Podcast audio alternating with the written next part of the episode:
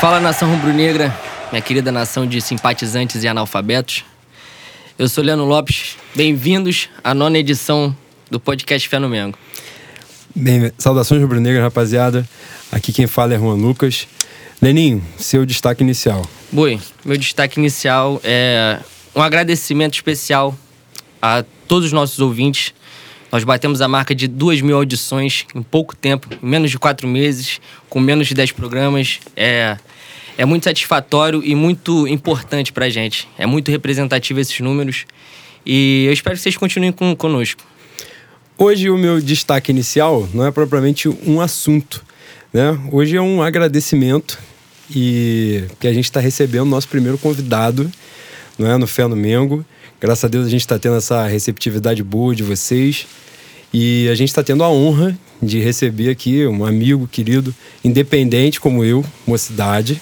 Né? Eu Quem também não, sou independente, né? Quem eu, não é mocidade tem mais que todo mundo. Né? eu Tem tenho que também. torcer pra um, pra um bloco também. Independente disso. E aí, panelista lá do B do Rio, a gente está aqui fazendo um podcast humildemente. E ele está num podcast consagrado. Aliás, ouçam lá do B do Rio, né? De muita qualidade, muita informação. Obrigado, Caio. Caio Belandi com a gente. Bom momento, né? Para os ouvintes, para os amigos aqui do Fé no Mengo. Prazer é meu.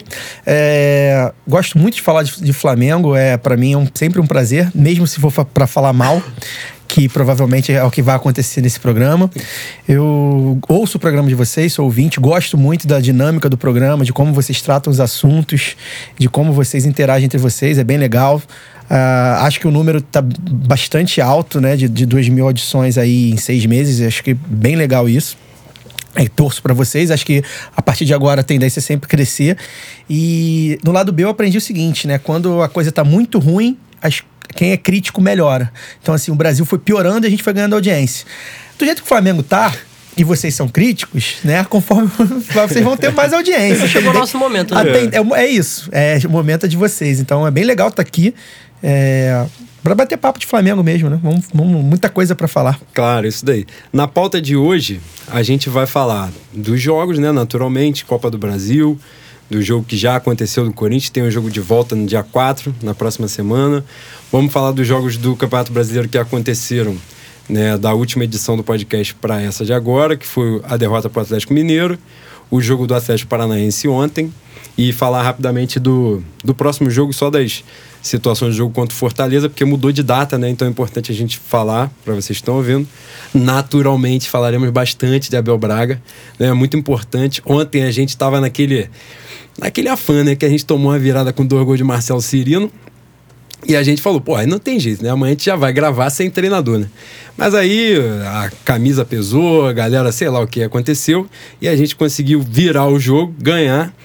E Abel Braga continua, né? Então a gente está gravando com Abel Braga ainda treinador do Flamengo. E além disso, né, também, nós vamos falar sobre a comunicação do Flamengo, né? Porque o Caio é profissional da área, né? Formado em jornalismo, trabalha com comunicação. E então é importante também a área muito crítica, né? Essa semana a gente passou, essa semana nos últimos dias, né? A gente passou aí, a gente vai falar sobre isso, uma diminuição da Flá TT, né? Tentaram diminuir a Flá Twitter, como se reduzir a sua importância. Ontem Maracanã provou que ela não é tão pouco importante assim, não. Então, que a galera nos ouça as críticas que a gente faz sobre a comunicação, a gente vai fazer a rodo aqui. Hoje vamos bater sem pena, mas de uma forma crítica, né? Pelo bem do Flamengo sempre. E a gente vai começar de trás para frente. Como é a área do Caio.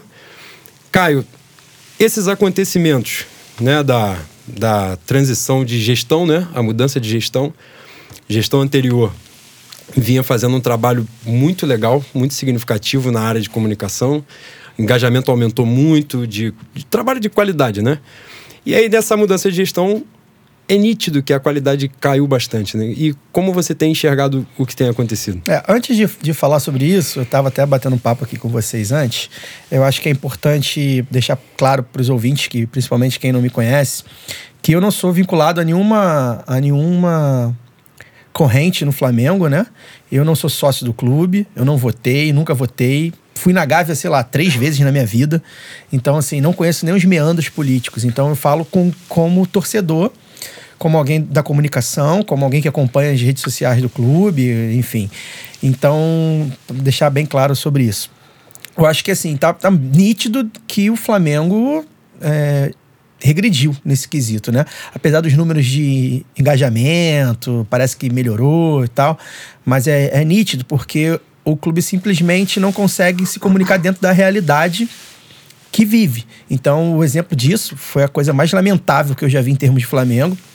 Eu até tuitei sobre isso. Eu acho que eu nunca vi nada tão ruim vindo do clube oficialmente quanto, quanto aquela nota lá da Copa Mickey, falando do Ajax e tal. Aquilo foi, foi bizarro, né? Foi, é, ali mostrou como, como a comunicação do Flamengo na verdade, como comunicação, não, que é importante também fazer um, algumas diferenças, né? Essa nota foi assinada pela, pelo Departamento de Futebol ou pelo Conselho, não lembro, um desses. É, é. Um dessas coisas aí do futebol. É, eu conheço algumas pessoas, pouca, poucas pessoas dentro do Flamengo, e uma delas me garantiu que a comunicação, o setor de comunicação, né? A vice-presidência de comunicação, enfim, a área não queria publicar essa nota. É, enfim, então é importante também fazer essa separação. E ainda tem a questão da agência, né? Que também é uma outra coisa. A agência que tem a conta do Flamengo nas redes sociais. Não sei se faz a comunicação, enfim, é, fora, né? A offline que chama. Mas a online a gente sabe qual é essa agência e que é, todo mundo sabe o nome. E, e então, assim, tem erros é, de, de ferramenta, né? Erros técnicos e erros de posicionamento. Então, assim, erra, erra a ferramenta, por exemplo, quando, quando uh, bota, repete Maracanã no mesmo, no mesmo post, né? Como aconteceu ontem, se eu não me engano. É, o Flamengo vai jogar no Maracanã, hoje no Maracanã. Isso é erro técnico que uma agência não pode cometer, acaba acontecendo, mas enfim. E o outro, outro ponto é, é a comunicação do Flamengo, ou seja, como, como o clube se comunica com, os, com como se posiciona para fora. E também é lamentável. Então, é, no episódio do Ninho, acho que foi, é, talvez tenha sido até deixado bem claro, o clube demorou a se posicionar. É verdade que é, alegou que preferia tomar primeiro atitudes com a família ok, foi importante naquele momento, mas de demorou a se posicionar, não esclareceu muitas coisas. O presidente não falou muita, muita coisa, demorou a falar, fugiu. O, o Danches, que eu não sei o que, que ele é vice de quê. Jurídico. Jurídico, também saiu batendo, batendo porta no, no, numa coletiva. Então, assim, é, é, é, esse tipo de comunicação vai além da agência, né? Isso aí é a forma que a diretoria do Flamengo passa para a sociedade, né? Então, assim, são vários erros, acho que você tem até listado alguns aí, eu não tô com os Sim, erros é, a gente tinha separado alguns, né, Danin, de rubro-branco, né, os simpatizantes, é, mais recente agora foi a do... Foi tu que pichou, né, o muro da, da Gávea lá do Porra, queria. Queria que esse trabalho tivesse sido feito por mim. É, é, importante a gente falar que o engajamento aumentou, mas o engajamento aumentou é, devido às críticas, né? Muito do engajamento ali era crítica, não era, não era falando bem, não era elogio. Mas é, a comunicação do Flamengo, cara, é, a, gente, a gente acompanhou pelo Twitter na, na época da eleição. A gente não, no caso, né? Vocês dois, porque eu não tinha Twitter na época. Eu sou novo nesse negócio de Twitter. Os caras passaram a eleição inteira falando que não ia ter paternalismo, que o Flamengo não ia, é, ia prezar pela, pelo trabalho pela seriedade, pela competência, e a gente não vê isso. Não vê na comunicação, não vê no futebol. É, são cinco meses e parece que tem uns três anos, né? De parece, parece muito o governo do Brasil. Exatamente. De Exatamente. desgaste. Um desgaste muito grande, né? A gente está tendo, está falando do engajamento. Desgaste imenso, né? Todos os dias a gente está se desgastando com, com a mídia oficial do Flamengo. E isso é um negócio né, que a gente vai lá e xinga. E agora parece a galera pelo menos já parou com a ideia do xingar o estagiário, né? Porque não é estagiário. Né? É claro que é uma figura que a gente brinca e tal, a linguagem da internet. Às vezes até é, mas não é, necessariamente. Mas o, o estagiário não tem essa independência para fazer aquilo lá, né? Ele pode como você falou, o erro de ferramenta, o erro, Sim. né, do, como os caras fizeram um anúncio, né, da, da parceria do Flamengo com a consultoria né, financeira das, das maiores lá, né, para auditar balanço, né, essas coisas, e a gente vibrou com aquilo e tal. E aí os caras erram o nome do Flamengo na nota oficial do, do, do, anúncio. Né? Uma coisa de bobagem, clube de regatas Flamengo, clube, de... mas é o nome oficial do clube, né? Cara, são, são erros absurdos, mano. Leia, leia, leia, você que tem uma voz gostosa, uma voz que nebria, o ouvinte, leia, por favor. Cara, Liste os erros. Teve o Rubro Branco, que foi num dia de eu não lembro qual foi. Foi alguma situação de combate ao racismo, né? Sim. E eles vieram com rubro-negro, não sei o que lá, e rubro-branco. Cara, é o, tipo de, é o tipo de coisa que parece que não tem filtro, sabe? Parece que é uma pessoa só que, que é posta para fazer o, o anúncio, fazer a chamada, não, não sei como funciona isso. E não tem ninguém para falar, pô, meu irmão, isso aqui tá uma merda, pelo amor de Deus, não, não, não, um não amigo, joga né? isso. Não Não, tem um amigo. Não, é o exatamente. departamento do vai da merda, né? É, não tem lá, isso, vai da que é merda. extremamente necessário em qualquer, lu- qualquer lugar do universo. Teve uma exaltação à torcida do Flamengo como simpatizantes, né? Vindo da própria mídia oficial do Flamengo. E essa é a chave. Não é só a palavra, é de onde está saindo a palavra. Porque é como se o Flamengo tivesse voz e o Flamengo estivesse falando. Então, quando o próprio Flamengo exalta a sua torcida como de simpatizante, né? Como milhões de simpatizantes pelo país. É um negócio inacreditável, né? Inacreditável como se as pessoas que não fossem do Rio de Janeiro fossem menos Flamengo, o que é né, um absurdo. E a gente vai falar naquela diminuição da Flá TT mais à frente. A gente vai passar, inclusive, sobre isso, né? Porque passa por aquela ideia de merda, que é a verdade, de que as pessoas, o torcedor, a opinião do torcedor de verdade é o torcedor que vai ao Maracanã. E a gente sabe que há várias razões para as pessoas não irem ao Maracanã. Mas passando, teve a ideia, de fato, né? A pessoa responsável pela comunicação, não sei se diretor, remunerado e tal, que não é Flamengo, é importante porque fizeram campanha Não, contra mas- um, né? Que era corintiano e o outro, o de hoje, não é. Não Mas é claro que ele o é. Flamengo. O cara que trocadilho por Andrade diz que o Leandro só tem três títulos brasileiros. Erra o nome do Flamengo. Ele não pode ser Flamengo. Cara, Ele não o- pode. O, erro do Leandro, os caras tiraram um título do Leandro, que foi o título de 80, né? Eles botaram lá que o Leandro teria sido campeão de 82, 83 e 87. Quando ele botaram três títulos, eu já falei, pô, eles tiraram 87. E agora os caras vão amassar a mídia do Flamengo, porque o próprio Flamengo não reconheceu a Copa União.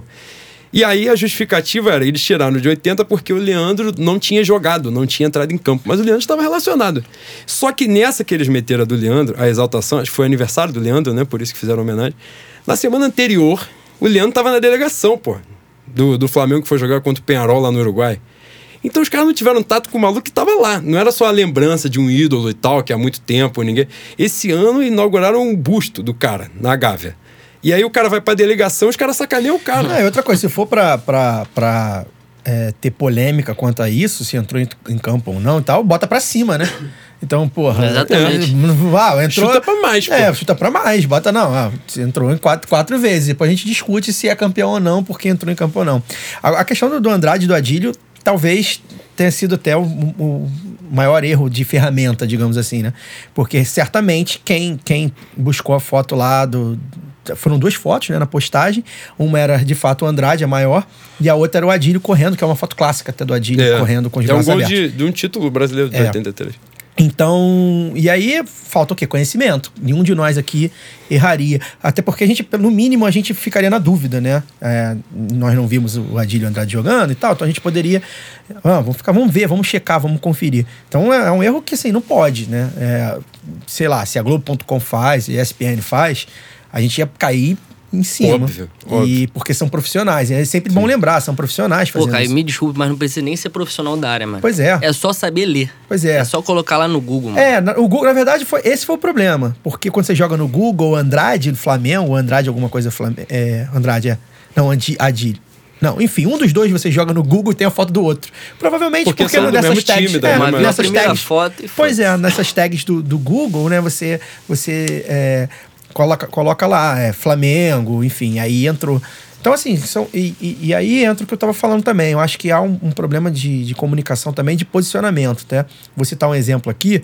É, eu sei que isso aqui é um, um podcast de Flamengo, voltado a flamenguistas, mas a gente tem que estar atento que tá- com o que acontece fora do Flamengo também. É, a comunicação, por exemplo, do Bahia, é, tem feito um trabalho muito bacana porque há um posicionamento do Bahia, né? O Bahia se posiciona daquela forma. Então é importante a gente ficar, ah, Caio, vai, pô, vai falar de política aqui, não é o lado B. O que que acontece? A gente precisa falar de política para entender por, por que, que o- time se posiciona, o clube se posiciona dessa forma. Então, assim, é, o Cacau Cota, por exemplo, quando fala aquilo, ele, ele é uma voz oficial do Flamengo, né? É, é bom lembrar, ele é um diretor, acho que não é, o cargo dele não é remunerado, né? É, criaram, criaram o cargo dele de diretor de relações exteriores. famigerada vice-presidência de Cabide. Relações Exteriores, que é justamente a vice-presidência do, do- do do de fato. É. do e, Flamengo. aí, e aí, ele, ele, quando fala aquilo, ele, ele tem que saber que ele tá falando pelo Flamengo. Né? Não foi o Cacau que falou, foi o Exatamente. diretor. E aí, e aí a gente questiona alguns movimentos da diretoria, enquanto posicionamento mesmo de sociedade. Então a gente perde uma oportunidade, né? O Flamengo perde uma oportunidade de se colocar é, como um clube é, vanguardista em certas questões. E ao mesmo tempo, nem, nem na- no básico, né? Nem no, ah, tá bom, é um clube que não se posiciona, mas é um clube que pelo menos, pô, tá ali fazendo bonito no, no Twitter e no YouTube. Não tá, né? Tem esses erros, assim, de, como eu falei, os erros técnicos, né? Que é muito feio, um clube como o Flamengo. Quanto, quanto essa agência não deve ganhar para ter a conta do Flamengo? Né? Não deve ser pouco, porque, enfim, é um clube milionário que tem que pagar bem as agências. Inclusive, é uma agência famosa no meio e tal que tem contas de, de, de, de pessoas famosas e tal. Então, assim, é, eu acho que é preocupante. Isso mostra também é, que muita gente que, que vive a política do Flamengo tinha medo do Flamengo regredir em algumas áreas que evoluiu muito. Essa foi uma, né? A comunicação evoluiu muito na mão do Bandeira. E aí, entrando a oposição, que foi esse catadão de oposição, é, muita gente tinha medo, né? Por exemplo, das finanças do clube piorar. A gente só vai saber no próximo balanço. O clube está gastando bastante dinheiro, enfim. Mas isso aí acho que é um outro tópico. Mas a comunicação de cara foi o que vocês falaram. Há cinco meses, a gente. Há seis meses, né? Na verdade, a gente já vê que, que o clube regrediu, piorou, né? A, a- Aí, eu não sou designer, mas muitos, muitos designers reclamando que, enfim, a- os recortes estão ruins, as fotos são. a paleta de cores e tal.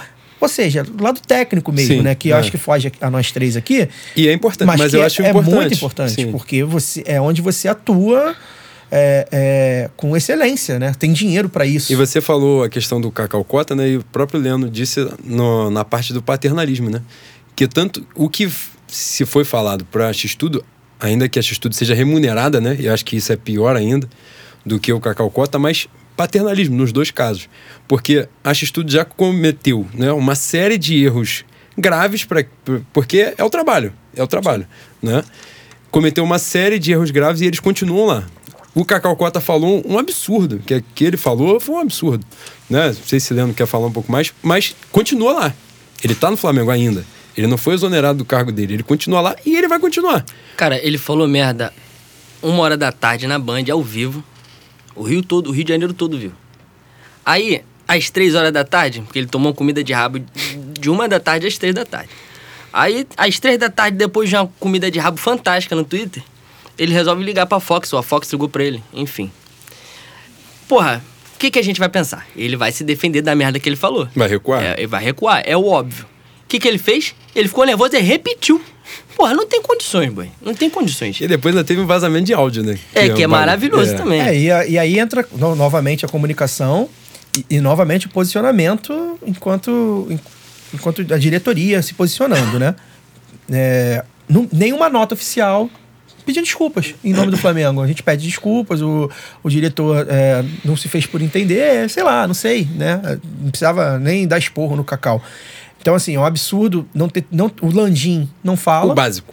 O básico, Não- não é via público. básico, e é. aí, a gente vai falar também daqui a pouco do Abel, também acho que vem, tem isso. Vira público e fala assim: olha só, a gente tá pedindo desculpas. E, enfim, o Cacau vai continuar com a gente, mas a gente pede desculpas. Ou, ou chegar, o Cacau vai lá pedir. Mas aí é, entra a questão que você falou, não só do paternalismo, mas da, da, da- tal da coalizão que foi formada para tirar o Bandeira e, e o, e o Lomba não, não, não se eleger. Né? Juntaram os balaios de gato todos lá da Gávea para o Bandeira não se eleger. E aí ne- nessa entrou o Cacau Cota, que era um cara de outra corrente né, política, é, completamente diferente da corrente do Landim, é bom que se diga. Né? O Cacau, digamos assim, que ele não é exatamente o, o mesmo tipo de profissional ou de carreira que o Sim, BAP, sim. né? Então o BAP marrou bem, ou o próprio Landim, é, não que eu, que eu goste desse tipo, mas mal ou bem, os caras são CEOs, são gerentes e tal. O Cacau, até, até onde eu sei, o Cacau, não sei se o que, que, que ele faz da vida, não tenho a menor ideia. Então não deve ser tão bem sucedido assim.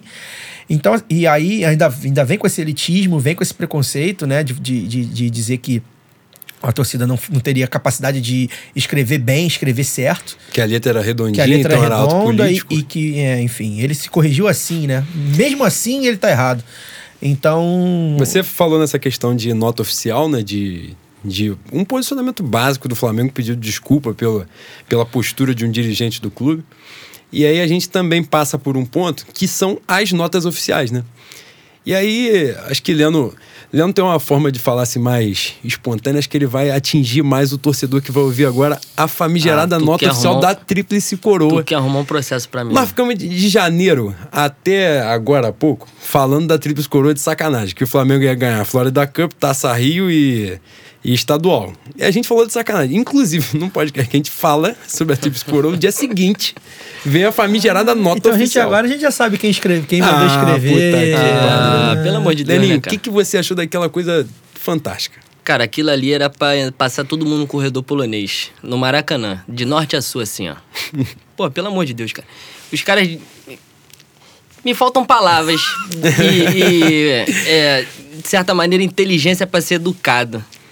Porque é inacreditável, cara. É inacreditável os caras defenderem um, um trabalho é, valorizando um torneio início que os- o, o, o Frankfurt e o, e o Ajax puseram um time reserva, né? Misto. Pô, deve ter entrado chupetinha, sei lá.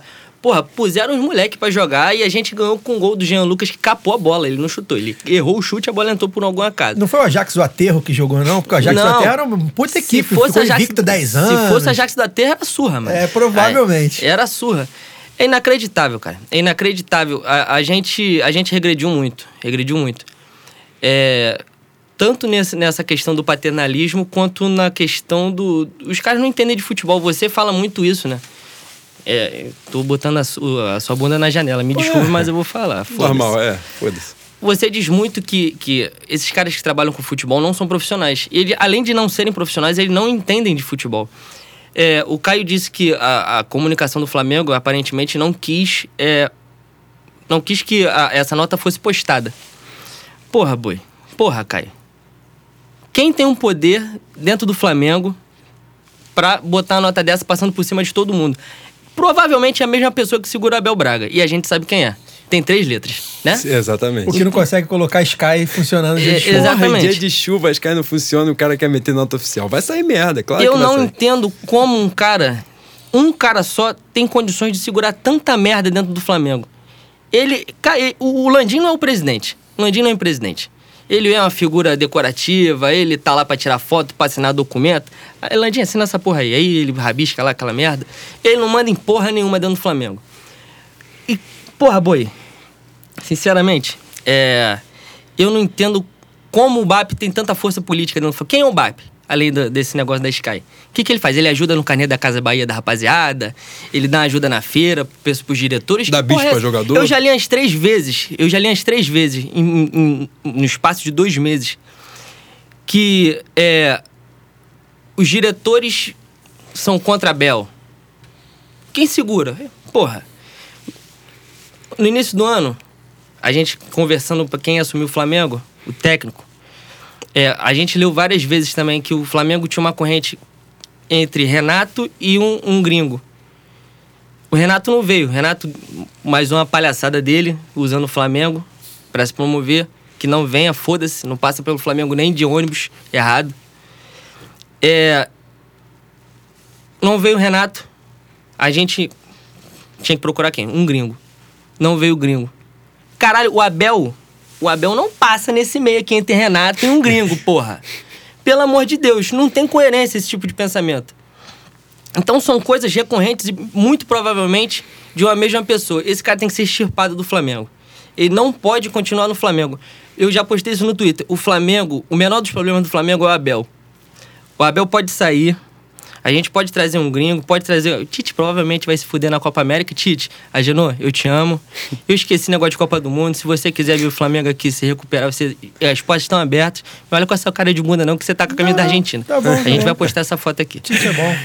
É, eu espero, eu espero que nesse, nesse intervalo para a Copa América caia Abel e que o BAP perca a força política, que os diretores, pelo amor de Deus, se vocês são maioria, é, excluam ele, façam alguma coisa, pelo amor de Deus, dá, dá um chá de bunda nele aí e bota ele de lado e tire essa força dele. E agora de é importante também, só pra gente seguir num, num ponto que é muito relevante da gente, a gente evitou, não evitou de abordar, a gente abordou de algumas formas, mas é um tema muito sensível, né? E a gente está falando sobre a postura oficial do clube em, em determinados momentos, a comunicação que é muito importante, né?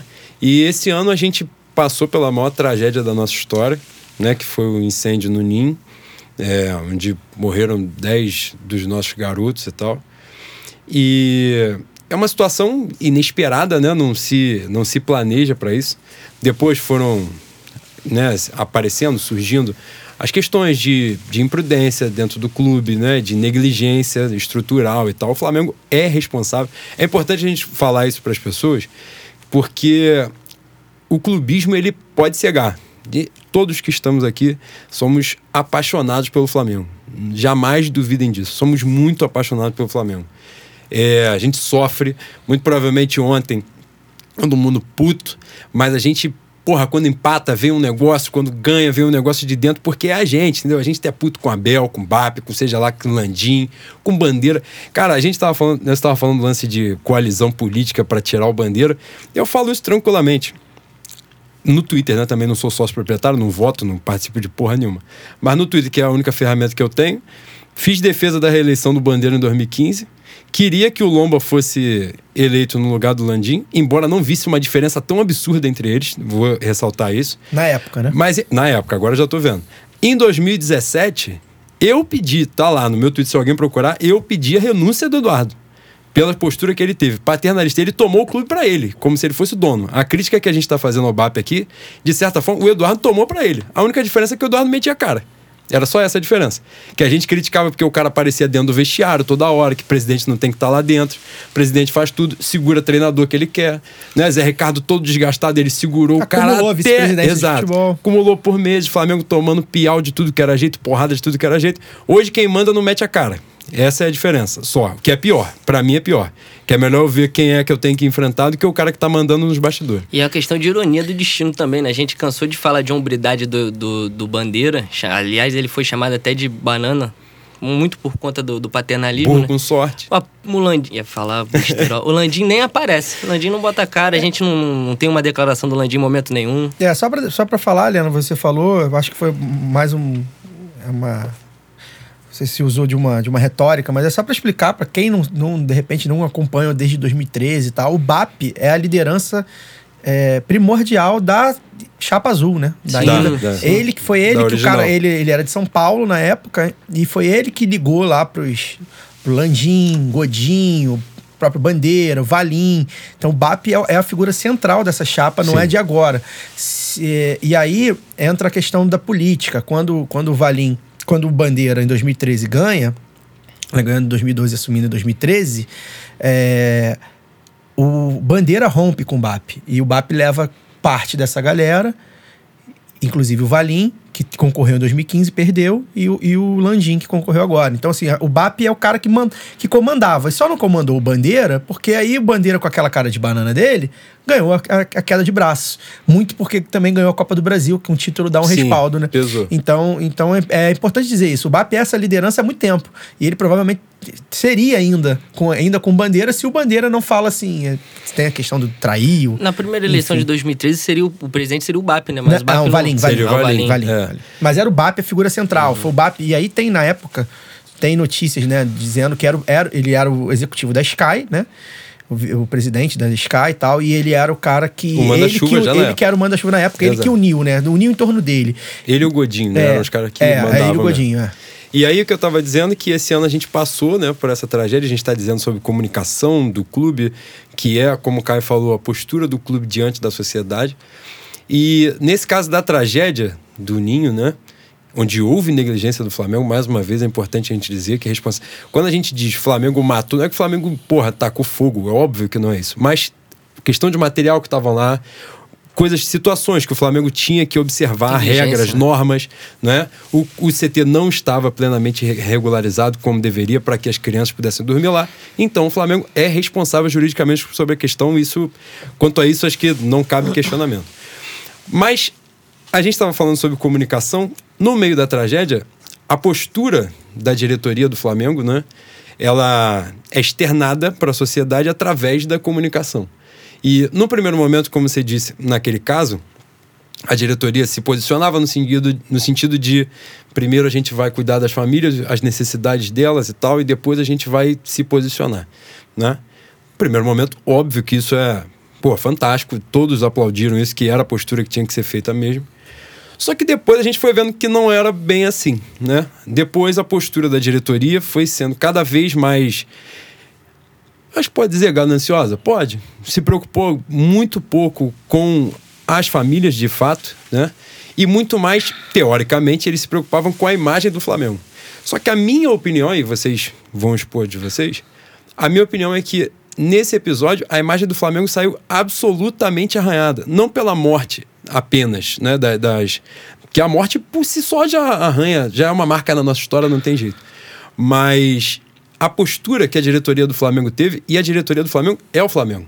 Né? Então, assim, é, os outros clubes, né? O Vasco tem a sua história de racismo e tal, não sei o que lá, e tem o Eurico Miranda. O Eurico Miranda é o Vasco também. Como tem a parte bonita, tem a parte feia. Né? Como a nossa história tem partes muito bonitas, tem as partes feias também.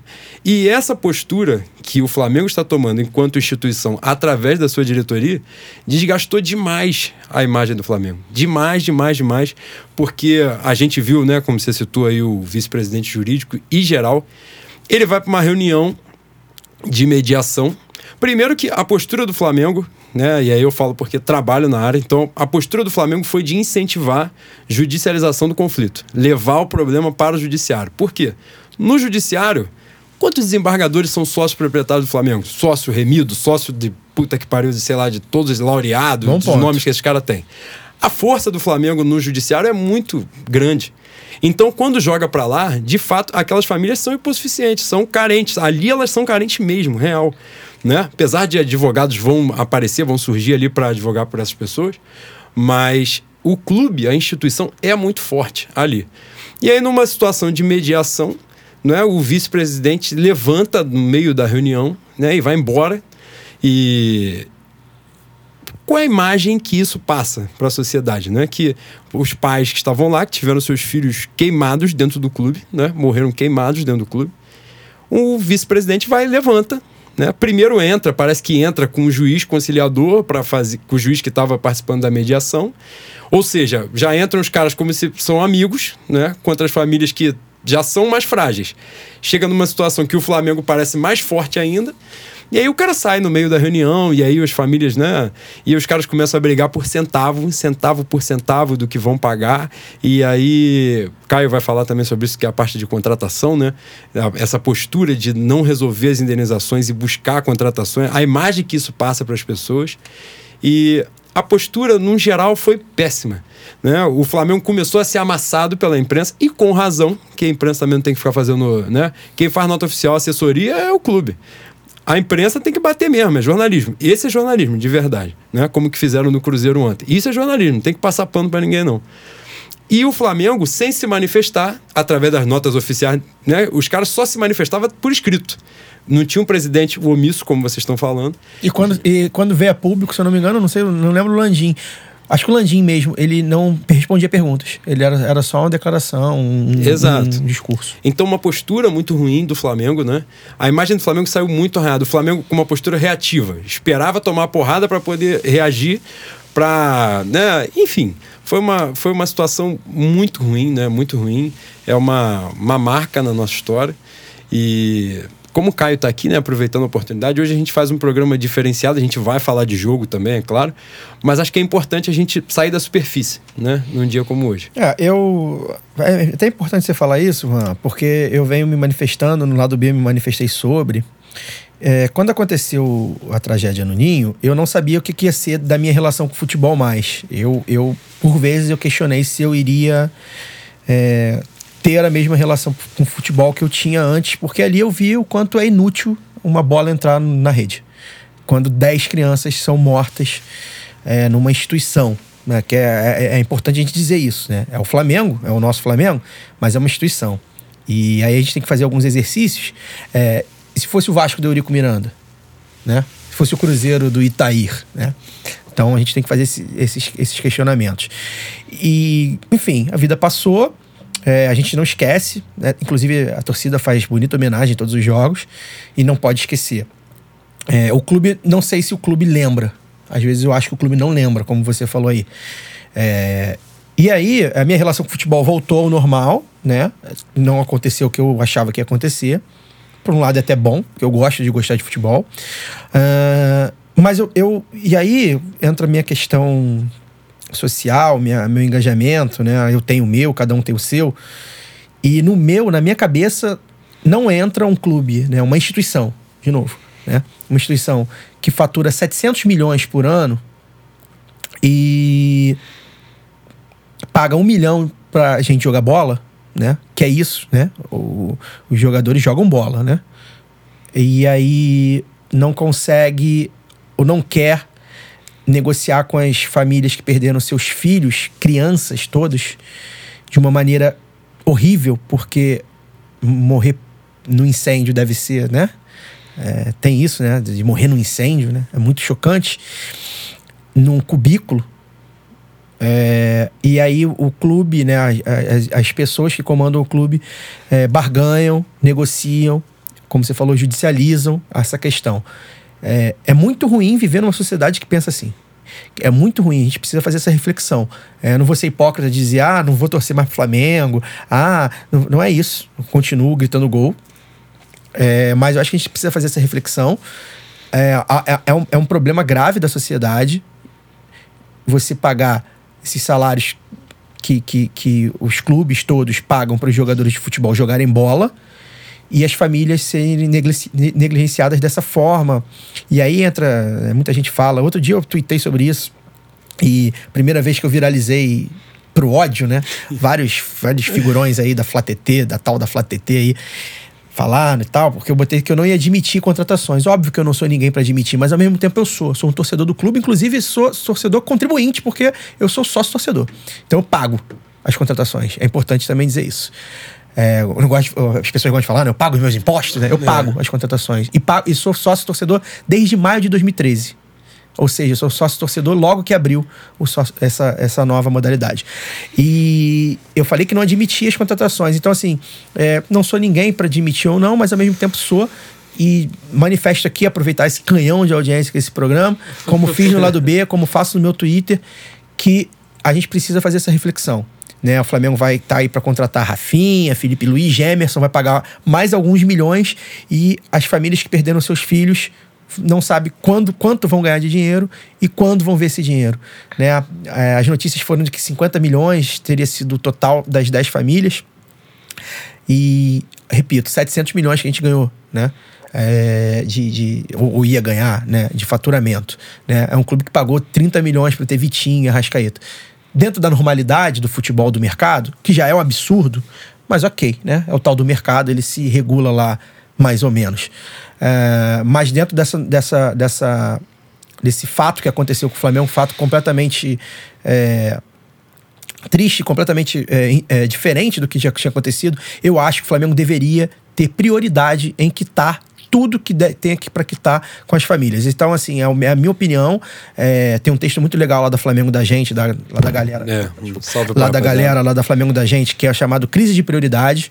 Então, acho que o Flamengo não, não soube é, lidar com as prioridades. A prioridade era fazer os pagamentos para as famílias, era entrar num acordo o mais rápido possível, de preferência sem justiça. Não fez, lamento muito. A gente vai falar de futebol aí, de contratação e tal, enfim. A vida, a vida segue, mas eu queria deixar bem claro que a gente precisa fazer uma reflexão sobre isso. Sim, muito importante.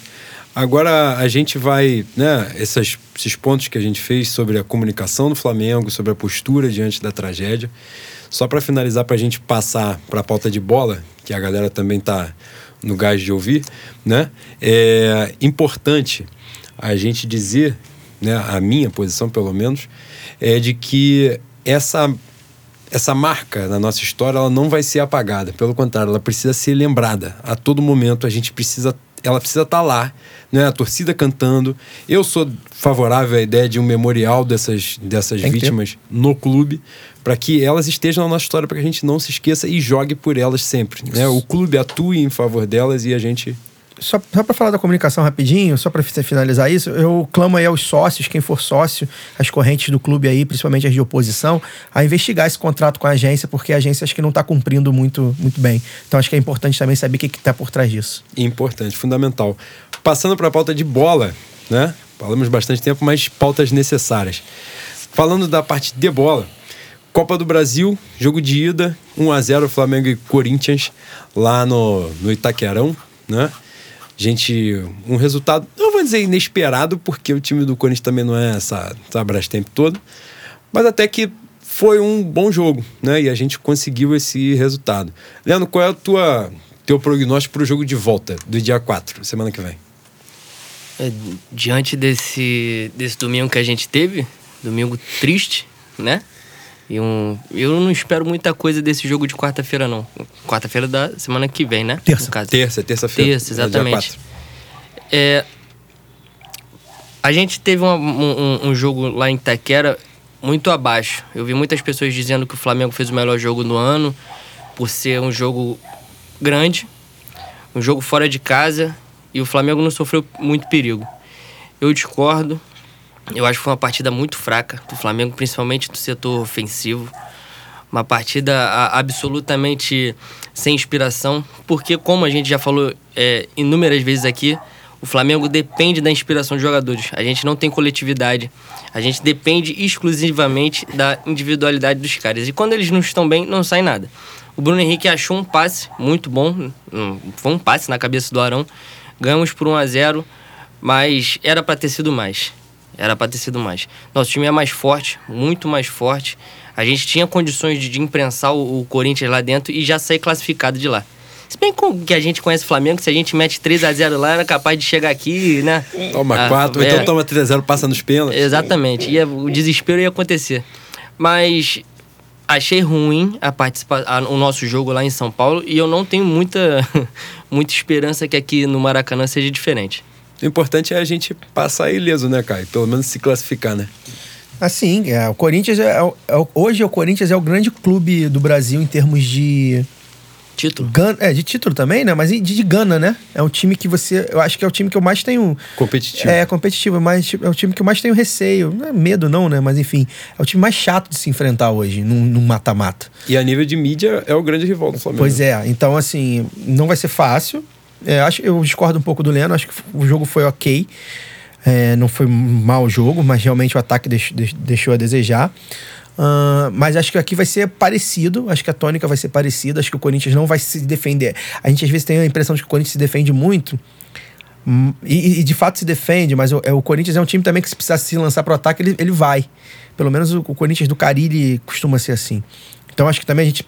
E o Flamengo tá com essa defesa aí, né? Que tá tomando gol todo jogo é, praticamente. Sobre ela. Então é, é, eu acho que é um jogo que requer atenção, sem dúvida nenhuma. Não acho que seja.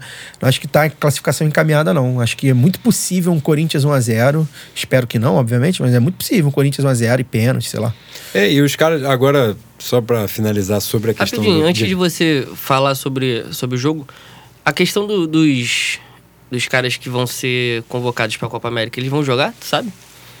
Então, aí, tá isso ainda não conseguiu com as outras federações, né? né? Ainda não conseguiu, mas parece que estão entrando. Pelo que a gente tem lido, acho que vão conseguir. Pelo menos assim, não tá um desespero tão grande em cima disso. Eu não sei também se eles vão se desesperar em cima da hora, né? Mas aparentemente, né? porque os jogadores teriam que se apresentar no dia 3, né? Que no caso é segunda-feira. E ia rolar aquele adiamento pro dia 6 e de... rolou, né? E depois voltaram atrás, né?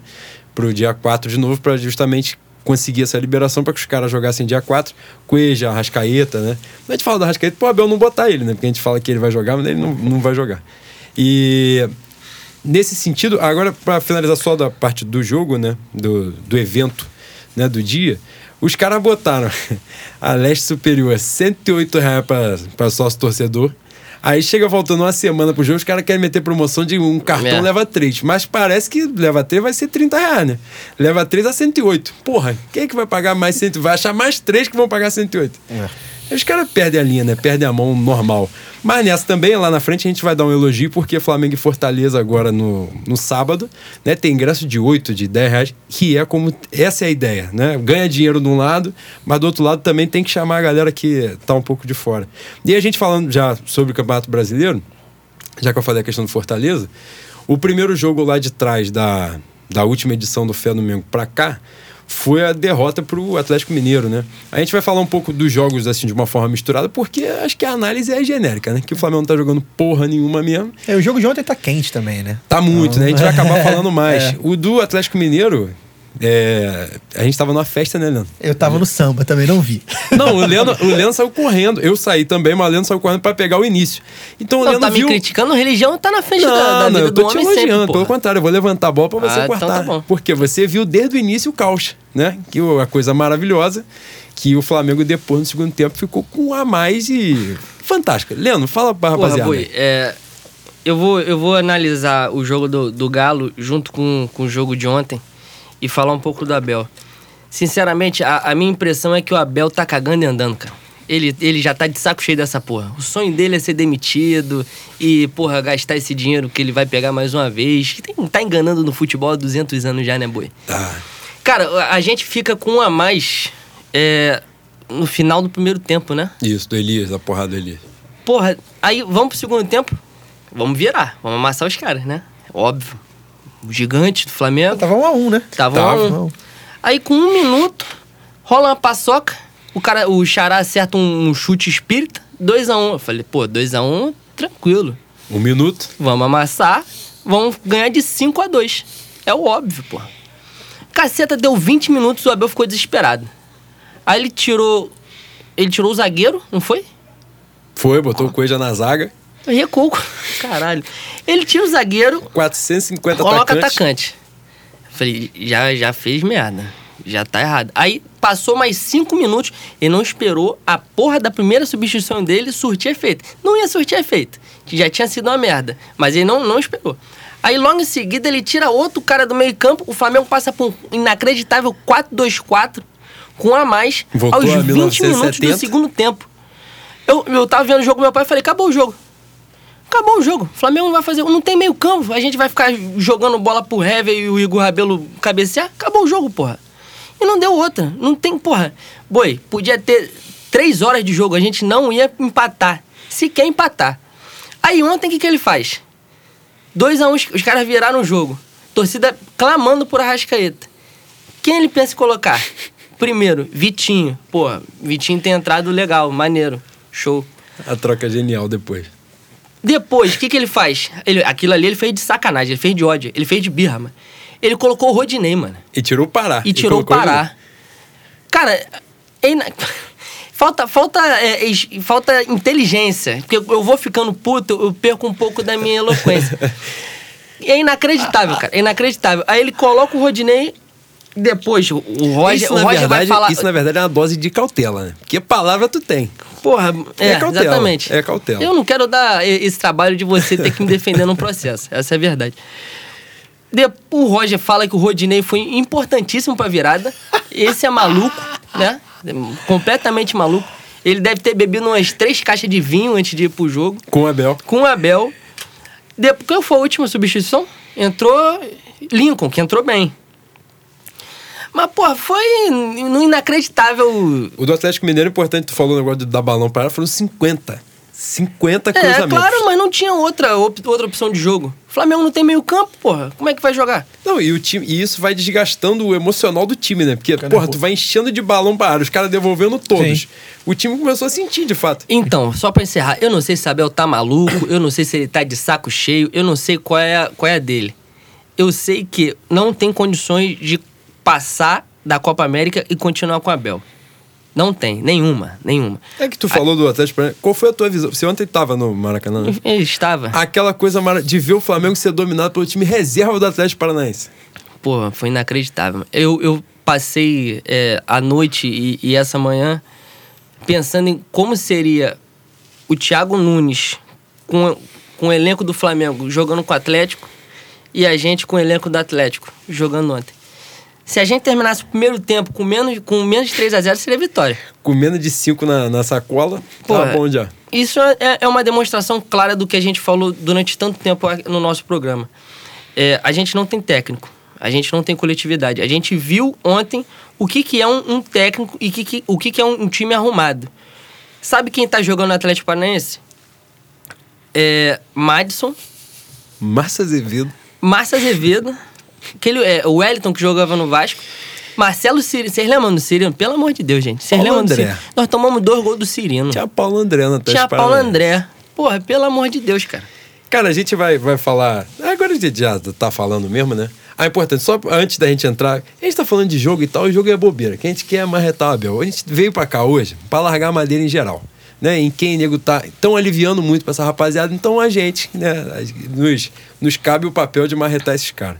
Então, antes de entrar pra falar do Abel especificamente, só falar do jogo Flamengo Fortaleza, que ia ser domingo, passou pra sábado, e o jogo ia ser 7 horas, passou pras 4 fantástico, porque quatro horas tem Flamengo Fortaleza no Engenhão, duas e meia tem Flamengo no basquete no Maracanãzinho. Então os caras conseguiram fazer uma mudança que vai esvaziar um dos dois. É, mas aí é dedo da Globo, né? Porque quatro horas já é a Champions, a final da Champions, né? Sim, é. No- Que pronúncia sa- gostosa agora, hein, moleque? Champions. Bilingue. É. Ele fez intercâmbio. Então acho que Ah. a gente tem que lembrar disso também, né? É, quando, quando a Globo bota o Flamengo Sim, pra sim, concorrer sim. com a Champions, já fica ali, né? Exatamente. Mas... Mais pau a pau. Também o Maracanãzinho, né? O meu Flá Basquete tá meio foda também, né? Eu vou, eu vou no É. jogo. vou. Não, a gente acredita até o talo, né? A gente vê, mas o negócio vai ficar meio. Não, meio mas eu acho, que, eu acho que é. Se rolar um jogo 5, aí jogo 5 Eu acho que nem jogo cinco rola. Se É. contarem pro Marquinhos que tem jogo, talvez a gente, né? É importante ele, ele tá aqui no Rio. Ele não É. ficou em São Paulo, porque ele chegou atrasado. O jogo em São Paulo ele ficou no Rio, de repente agora tem que ver se ele já voltou. Varejão também. É, Enfim. isso aí, importante. Agora, falando daquilo que interessa, né? Que é bom também. A gente falou de coisa que interessa bastante. Mas a gente vai falar de uma coisa que tá. A gente tá aqui emocionado, né? É, Abel Braga. Ontem, mais uma vez, desempenho coletivo horroroso, né? O Flamengo teve uma semana, é o que a gente fala sempre, né? Quanto mais contato o Abel tem com o grupo, o time piora, né? Que é, ele tá passando as ideias, então o time tá assimilando a ideia ruim dele e tá jogando cada vez pior.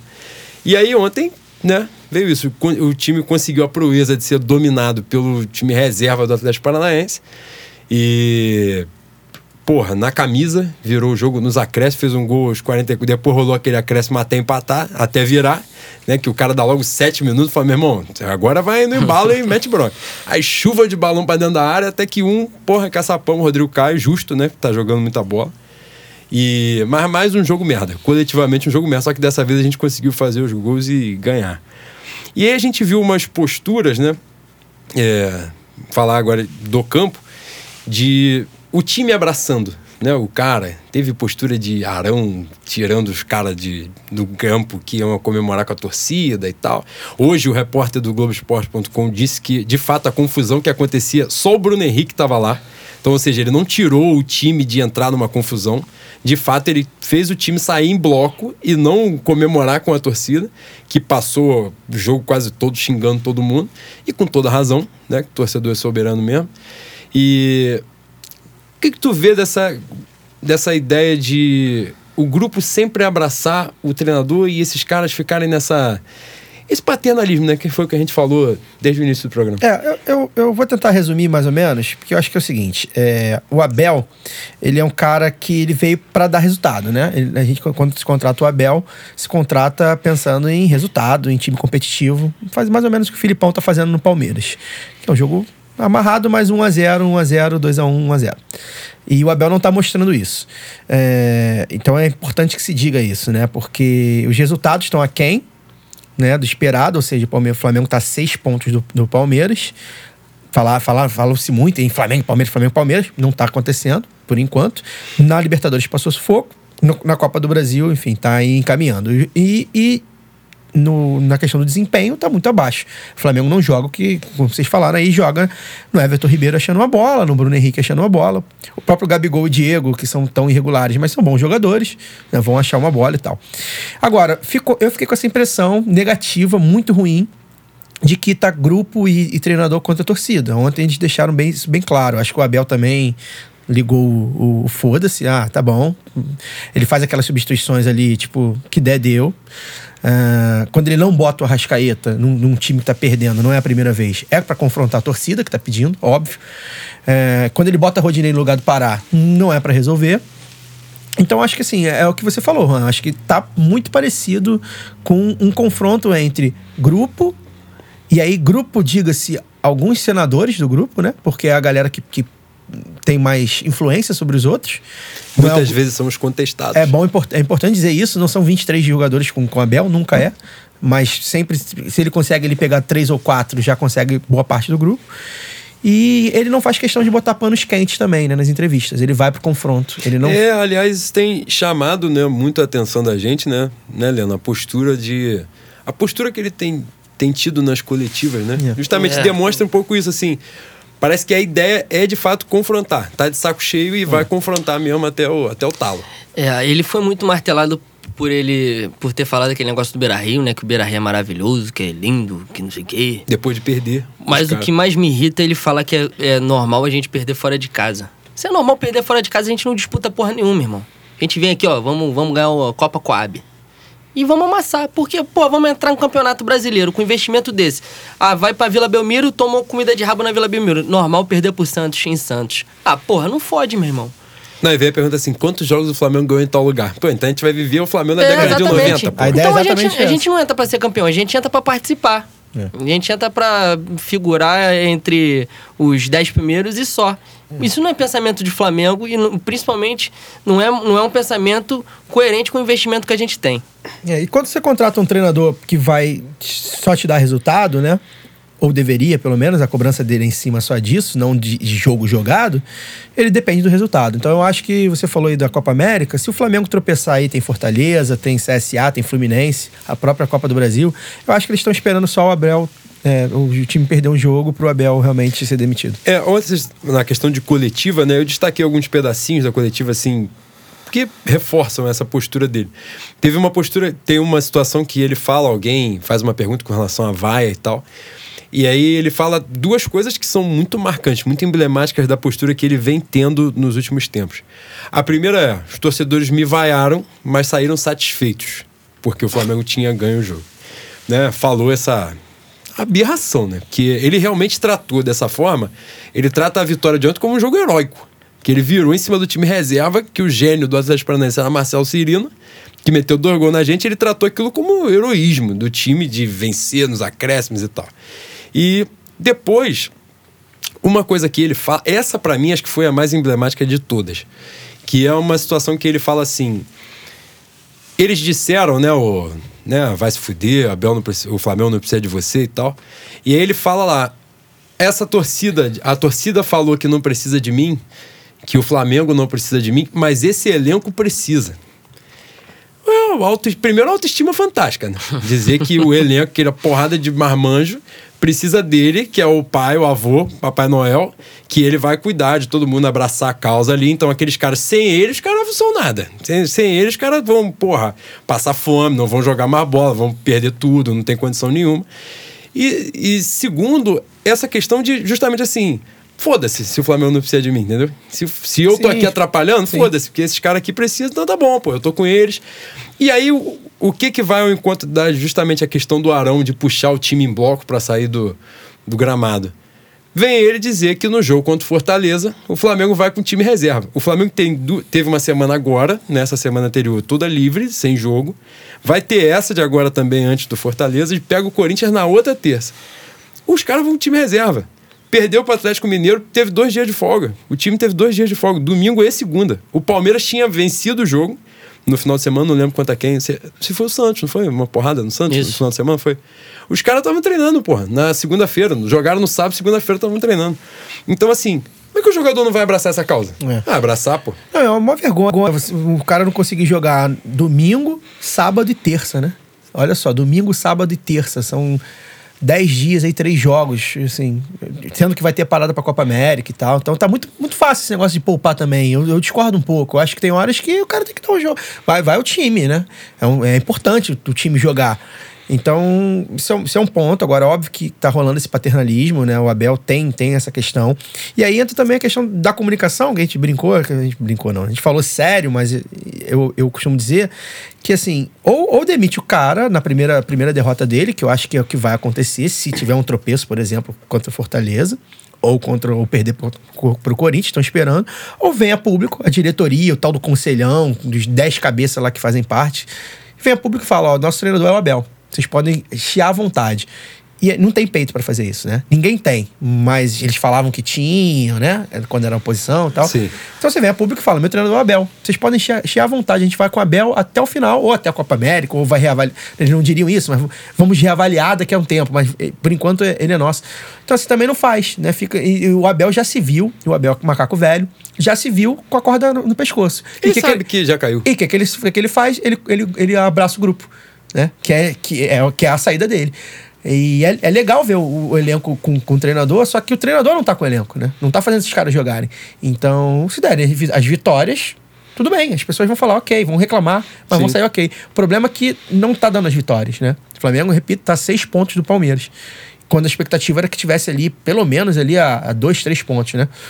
E perseguindo o Palmeiras, e enfim, tá, já tá seis pontos, parece pouco, mas é muito. Porque a atuada do Palmeiras pode ser uma atuada parecida com a do ano passado. Então, é, tem que cobrar mesmo, ele tem que ser cobrado, óbvio que ele tem que ser cobrado. E eu acho que ele tá pra cair, acho que a verdade é essa. A primeira, primeira derrota que ele tiver, Ontem ele cairia com Ontem empate. ele cairia com empate. Eu acho que muito provavelmente a torcida inteira, o clima estava muito ruim na torcida. no- o, o Leno estava lá, acho que pode dizer. Eu tive relatos, estava para ver no estádio. E entre os jogadores também. Você, via que não foi nessa raça toda, não. Foi no desespero. Mas não sei se os jogadores, ó, queriam tanto assim. É, eu acho que foi mais no desespero. Conseguiram o resultado, falaram, não, vamos abraçar o Abel aqui e tal. Ainda nessa, nessa questão aí de, do, da postura da torcida, né? Ontem no Maracanã, de vaiar e tal, não sei o que lá. E vaiou por muito tempo, né? Xingou por muito tempo. Segundo tempo, então, foi praticamente inteiro. Era muito nítido isso na transmissão. E isso fica muito claro, também importante, para a gente passar. A questão do Abel passa muito pela postura da imprensa esportiva com relação a ele, né? É um cara absurdamente blindado, né? Ele é um cara tão blindado que essa semana um jornalista, né, conseguiu lá falar que alguma coisa estava acontecendo e tal, não sei o que lá, e que atrás do profissional tinha um ser humano. Mas, pelo menos assim, né? A gente, acho que posso falar até por nós três, porque a gente tem uma comunicação ali, né, sempre no, no Twitter e tal. O problema não é a pessoa do Abel, Pelo contrário. justamente. Parece A- um o cara gente não é- boa. Não, e, ele ser gente boa explica muito dessa, dessa proteção que ele Sim. tem, né? Ele não Sim. teria essa proteção toda se fosse um mau caráter. Sem Sim. dúvida. E essa postura dele, né? A gente tem a crítica ao profissional, ao Claro, treinador. óbvio. E a gente viu jornalistas fazendo, essa, na última semana, fazendo enfrentamento com outros jornalistas para defender um cara. Para defender. E uma coisa que estava chamando atenção, só te interrompendo, as posturas nos programas de televisão, que são muito parecidos, né? Tudo muito pasteurizado. É impressionante, eu falei sobre isso, como sempre que as pessoas vão questionar se o Abel tá em risco ou não, não sei o que lá, mas não tem um número, não tem nada, não tem dado objetivo para dizer assim, pô, eu acho que ele não tem que cair porque a situação é tal. É tal como? Não, é sempre uma falta de paciência, uma coisa abstrata, né? Uma coisa. Eu peguei um dado aqui que eu achei importante. Além né, do, do campo, né? Que o Flamengo, 30 partidas, o Flamengo jogou esse ano, tomou gol em 22. Foram 27 gols sofridos em 22 jogos. Esse número de apenas oito jogos sem tomar gol é o pior número nessa altura do campeonato em cinco anos, desde 2014. E o melhor número qual foi? O melhor ano? 2018, o ano passado. O trabalho do ano passado, que ele destruiu. Ou seja, ele não pegou terra arrasada. Ele pegou o melhor número defensivo do Flamengo e destruiu. E uma parte desse ano, do ano passado, foi com o Carpegiani ainda por cima, né? Sim, Carpegiani, Barbieri e Dorival. Além de ser um trabalho ruim, é um trabalho destrutivo, né? Exatamente. E importante falar também que, em- embora tenha números altos de gols sofridos, tem muita gente do sistema defensivo jogando bem. Sim, Que é absurdo. Que parece, né? O Léo Duarte não tá tão mal, o Rodrigo Caio tá muito bem, o Coediar tá muito bem, o Renê tá ali também. Tá fazendo- importante. Que acho que é engraçado. bola- O Diego Alves, não, se não, não tá muito Mas quando bem. o César mas, entra também, vai é, bem. no- mas o Diego Alves também não chega a ser o, culpa, o culpado, mas mesmo assim o, o coletivo. Sim. E eu- agora, é, é interessante sobre isso de blindagem, o Juan. É, que o Mauro César que fala muito de blindagem, né? E eu acho engraçado que, que ele não cita nome em momento nenhum, cita emissora em momento nenhum. Não dá pra dizer, não dá para saber de quem ele tá falando. E mesmo assim, as pessoas vestem a carapuça. Que é Exatamente. engraçado. E alguns, né? Hoje o Sereto falou, eu não tomo vinho com ele, mas eu defendo e tal. E, e virou isso, né? Virou essa, essa coisa de, ah, agora eu vou. Não, bem, vou, vou, vou- vou ter que me aproveitar aqui. Bem, se eu criticar, eu tô do lado do Mauro César.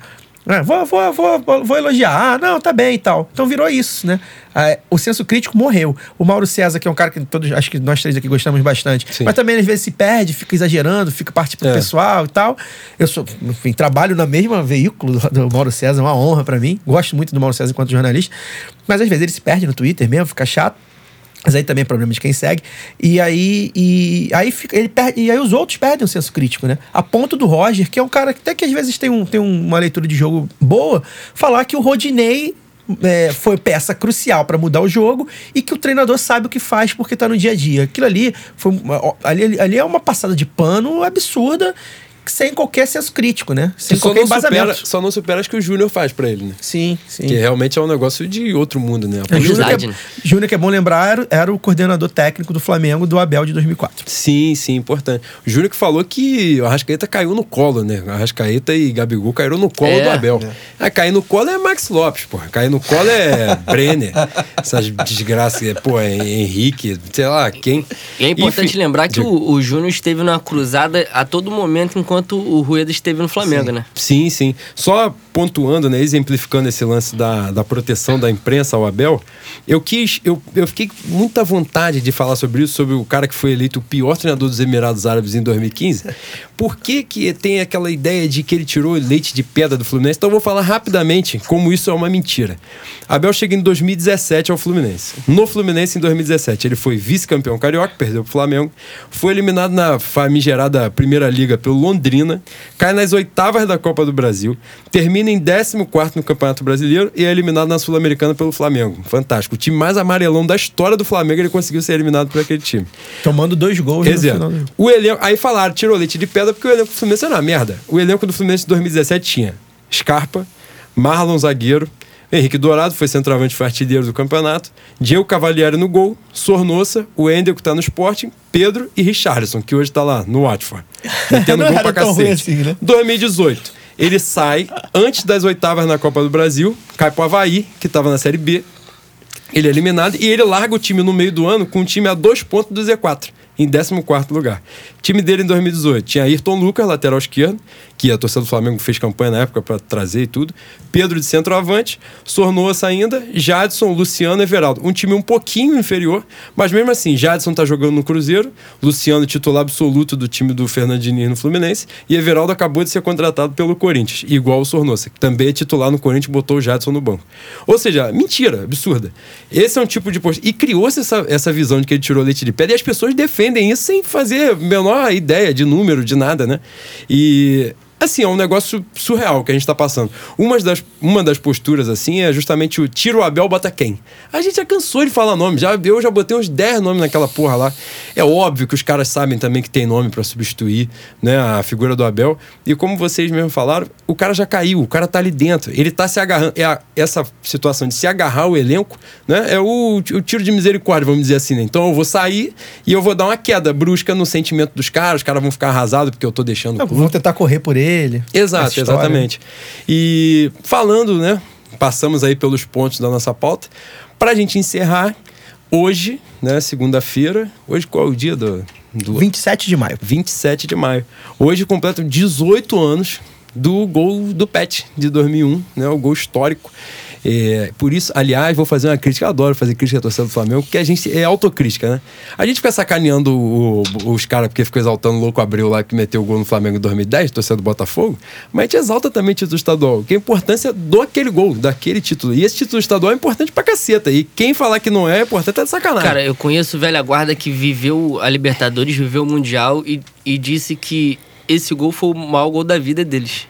Sim. Meu pai fala isso, meu pai fala O isso. Flamengo foi esse esse gol do Pet, né, marca uma vitória expressiva e tal sobre o Vasco, mas é um tricampeonato sobre um Vasco muito mais forte. Um Vasco foi campeão da Libertadores, um Vasco foi bicampeão brasileiro e eles não ganharam do Flamengo de jeito algum. O Flamengo com o Rodrigo Mendes, com o Jorginho, Lê, e eles conseguiram perder todas, Tuta, enfim. E qual o sentimento de vocês? Como vocês viram esse jogo pra gente se despedir da, da rapaziada? 2000 e... Leandro, começa. Pode Você que era uma criança, Leandro. Cara, todos nós éramos, mas você era um sim. Eu, bebê. É. eu tinha quase sete anos, mas esse jogo me marcou pra caceta, porque foi o início do- da minha doença, né? Essa doença vermelha e preta. Eu lembro que a gente perdeu pro Vasco o primeiro jogo, se eu não me engano, foi 2 a 0 o Vasco. 2x1. 2 a 1 2x1, um, é. É, eu não, não, não tinha começado a frequentar estádio ainda. Eu e meu pai, a gente iria ver o jogo na casa de um tio meu, irmão do meu pai. Eu lembro claramente de, de ir, até meu pai e falar: pai, não vamos porque a gente já perdeu o jogo. O Vasco é melhor, a gente não vai ganhar. E meu pai falou assim: a gente vai porque o jogo só acaba quando termina e a gente vai porque a gente é Flamengo, a gente acredita mais que todo mundo. E, porra, eu só tinha seis anos. Esse negócio marcou tanto, porque foram poucas palavras, em poucas palavras meu pai me ensinou o que é perseverança, o que é ser Flamengo. É... Foi, é, é um momento muito importante, porque a gente vive Flamengo pra caralho, boi. Aquele gol ali foi muito bonito, mano. Não chega a ser o gol do Tardelli, aquele gol do Tardelli na Taça Guanabara, porque eu tava presente. Tava presente, foi meu primeiro gol decisivo no, no estádio. Isso aí marca também. Pra cacete. Marca embora muito, marca embora muito. não, não tenha comparação. Mas foi um momento bonito que meu pai me ensinou muito é, sobre vida e sobre Flamengo.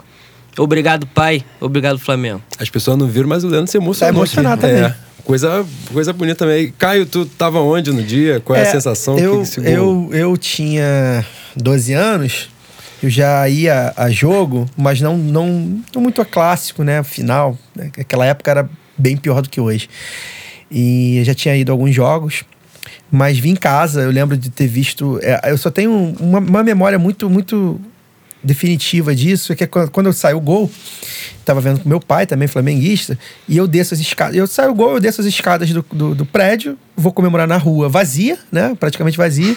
E lembro de uma cena muito, muito que me marcou muito, que foi o ônibus passando e o motorista buzinando pra mim. E eu comemorando assim com ele, né, de frente pra ele, passando na rua, devagar, né? Provavelmente, sei lá, o ônibus devia estar vazio, porque era um domingo clássico de, de Final, final, né? Flamengo é. e Vasco. E a gente sabe como é, em 2001 era mais ainda. E eu lembro muito bem dele, ele, ele, ele tava com aquela, aquelas eh, bandeiras ou toalhas de Flamengo e tal, ele buzinando pra mim e tal. E eu, eu lembro muito bem disso, né? E esse é um jogo Pra mim é é o jogo da minha geração, né? Acho que da nossa aqui, de alguma forma. É, tava indo lá em 2009, tava em outros, outras conquistas, mas acho que não tem igual. É um, é um lance muito lindo. A narração do Penido, pra quem não conhece, ouçam a narração do Penido do gol do Tri, da Tupi, que é a coisa mais linda E que acaba tem. de chegar São e Judas acaba de, é, o Apolinho dizendo que chegou, eu me arrepio, porque, enfim, o Apolinho muito Flamengo também. E é um, é um lance marcante de, de toda uma geração, sem dúvida alguma. Acho que até de algum de, de mais velhos, né? É o lance do Flamengo pós-Zico, sem dúvida nenhuma, né? Por, a gente ganhou o brasileiro, ganhou a Copa do Brasil e tal, mas é o lance. É emblemático demais. Eu acho que é o jogo dos relevantes da minha geração que eu gostaria de ter estado. É, também Porque gostaria. estive no jogo do Hexa, estive em 2013 na Copa do Brasil do título, estive no Flamengo Cruzeiro, que foi mais emocionante do que a final. Né? Flamengo Cruzeiro é um dos grandes jogos Gol que eu Elias, presenciei. Né? Mas esse gol do Tri foi uma, uma coisa muito marcante pra mim. Caio, muito obrigado pela presença. Cara, eu que agradeço, foi um prazer. Pra mim, falar de Flamengo é sempre um prazer. né? Por mais que o Flamengo às vezes não nos proporcione grandes prazeres, mas também quando proporciona não tem igual, né? Porra, Acho que é por isso que a gente, a gente é crítico e tal, mas a gente, a gente sabe que quando ganha. é tipo É- filho, né? é. Que eu- ninguém pode falar mal do filho, É, só pai quando dá um prazer É é, algo, enfim, inenarrável. Muito obrigado, né, pela, pela, pelo convite. É, gosto muito do programa de vocês. Convido a todos a conhecer o Lado B do Rio. Quem não conhece, www.ladobdorio.com.br. Nós temos lá um site com textos, tem um podcast também que vai ao ar pela Central 3. Façam aqui um jabazinho rápido para quem gosta de futebol. A Central 3, www.central3.com.br.